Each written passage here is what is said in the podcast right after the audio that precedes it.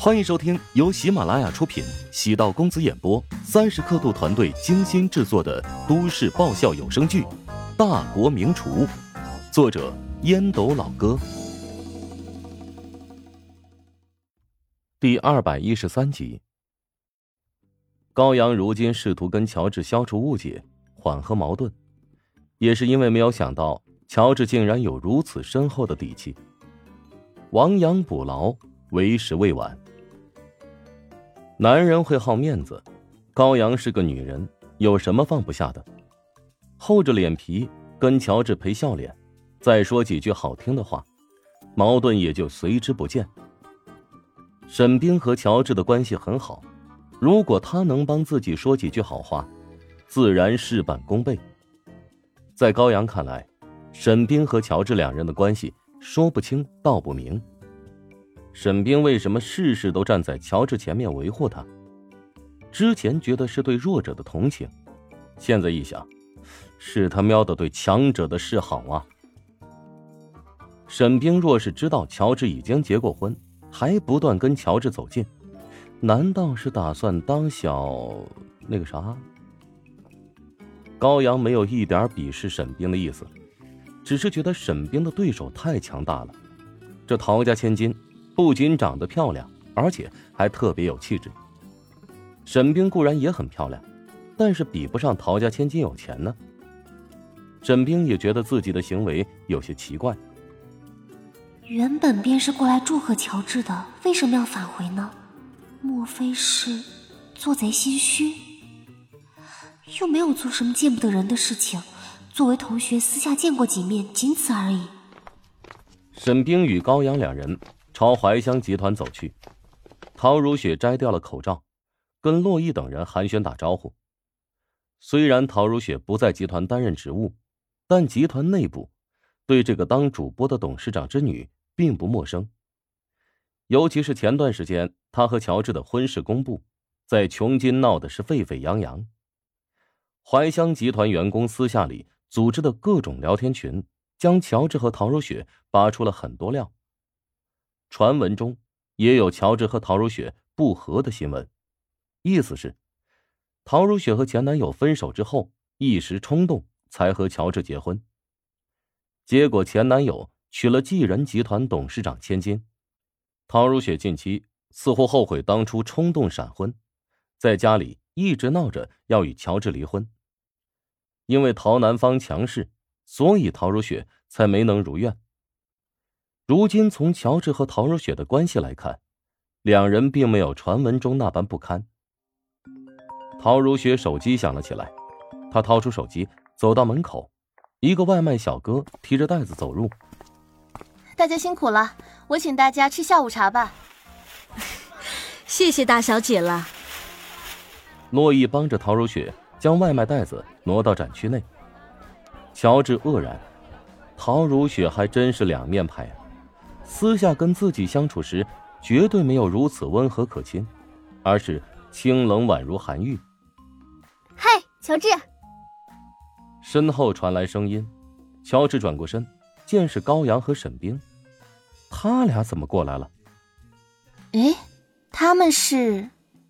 陶如雪下意识扫了一眼两人胸口的工号牌，并非怀香集团的同事。乔治介绍道：“啊，我大学同学。”沈冰、高阳。沈冰来见自己还能理解，这高阳干嘛过来呀？他不是对自己有很深的成见吗？稍微梳理头绪，联系上胡展娇，逐渐明朗。估计啊，这胡八哥又没能管得住自己的嘴，把自己结婚的事情也泄露了出去。啊，呃，跟二位介绍一下，他是我的家属陶如雪。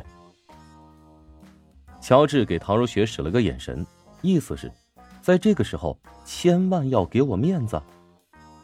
陶如雪默契的笑了笑，表示默认，偷偷的在乔治的腰部掐了一把。家属？沈冰微微一怔。只有介绍已婚的另一半，一般才会这么介绍。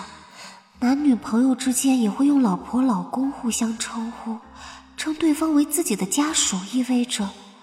两人结过婚，领过证，名字都在一张户口本上。高阳见沈冰失神，用胳膊拱了拱他的手臂。怎么，你不会不知道吧？乔治已经结过婚了，是咱们班上应该最早结婚的了。我刚也是跟胡展娇聊天才知道这件事。哎，老同学，你有点过分啊！结婚竟然不请咱们喝喜酒。乔治暗忖，看来胡展娇说了不少啊。他对高阳的印象不好，但伸手不打笑脸人，哈还没办酒宴呢。乔治淡淡一笑，打算敷衍应付过去。高阳之前在班级群里跟杜兴武狼狈为奸，一唱一和，抹黑自己。乔治没有自辩，那是懒得跟他们打口水仗。但是，这事儿哪能这么容易过去啊？乔治扫了一眼沈冰，他的表情僵硬，额头冒汗，感觉有点不对劲儿。哎，沈冰，你身体不舒服啊？我刚才在路上看到沈冰，他就说自己身体不舒服，被我硬拉着过来的。我想请沈冰做个见证，我今天特别真诚的向你道歉。之前是我不好，说了那么多难听的话，主要跟杜兴武也有关，我被他蛊惑了。乔治表情变冷，沉声道：“你走吧，我不接受。”语气寒冷刺骨，让他情不自禁打了个寒噤。高阳没想到乔治这么果断，根本不给自己一点面子。乔治，咱们好歹同学一场，没必要这么绝情吧？我都跟你诚心道歉了。第一，你是我的同学，这是我没法选择的。如果给我机会，我绝对不需要你这样的同学。第二，同学和同学情是有区别的，不是所有人都能够相互吸引，产生深厚的同学情谊。第三，道歉不道歉是你的权利，原谅不原谅你那是我的权利。我无法接受捅了别人一刀子，见势头不对赶紧认错这种没有原则的人。我拒绝原谅你。第四，不要拿性别道德绑架任何人。男人杀人犯法，女人杀了人难道就不犯法了吗？高阳被气得面色煞白。乔治。我什么时候杀人了？话语的软刀子比真刀子还要伤人。你知道我最讨厌你的是什么吗？将所有的责任全部都推给杜兴武。如果你维护他，我或许还有些尊重你。你完全没有做人的底线和原则。像你这种人或许能够成功，但是你的成功，我一点也不稀罕。沈冰站在旁边。亲眼目睹乔治痛骂高阳，他一点不同情高阳，反而觉得乔治骂的很爽。他也一直厌恶高阳，但在场面上还是虚与委蛇。那种感觉让他特别的心累。乔治的话骂出了自己的心声。高阳冷笑：“哼，你真够低级，当着你老婆的面羞辱一个女性，一点绅士风度都没有。”唐如雪扑哧笑出声，笑得有点诡异。高阳惊讶的望着陶如雪，他在嘲笑自己吗？其实呢，陶如雪是在自嘲。乔治跟自己吵架的时候，更难听的话都说过。跟他谈绅士风度，那不是对牛弹琴吗？陶如雪淡淡的说：“高女士，你还是赶紧离开吧。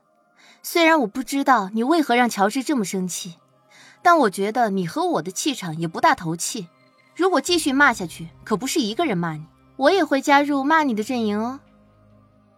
陶如雪也不想群殴高阳，主要他的战斗力有点渣，乔治一个人就足以将他喷得体无完肤了。高阳指着陶如雪的鼻子，怒斥道：“你、你、你们两个还真是渣男配渣女，天生一对贱人！”自己都不打算惹他，竟然故意挑衅自己。陶如雪挑眉，打断高阳：“我可是好心劝你，你不领情就别怪我对你不客气了。像你这种女人，整天在算计别人，即使隐藏的再好，也终究是竹篮打水一场空。人心不能这么恶毒，蛇蝎毒人，但命短。”高阳如受重击，倒退了数步。不甘恶毒的凝望着两人，呆呆的看了一眼沈冰，转身颓然离开。大家好，我是大国名厨里的韩冰。最近萧云总想要，还给我下药，我这真是腰酸背痛腿抽筋啊！听说隔壁的当医生开的外挂里面的陈仓是个名医，哎呀，实在不行，我去找他看看吧。本集播讲完毕，感谢您的收听。如果喜欢本书，请订阅并关注主播。喜马拉雅铁三角将为你带来更多精彩内容。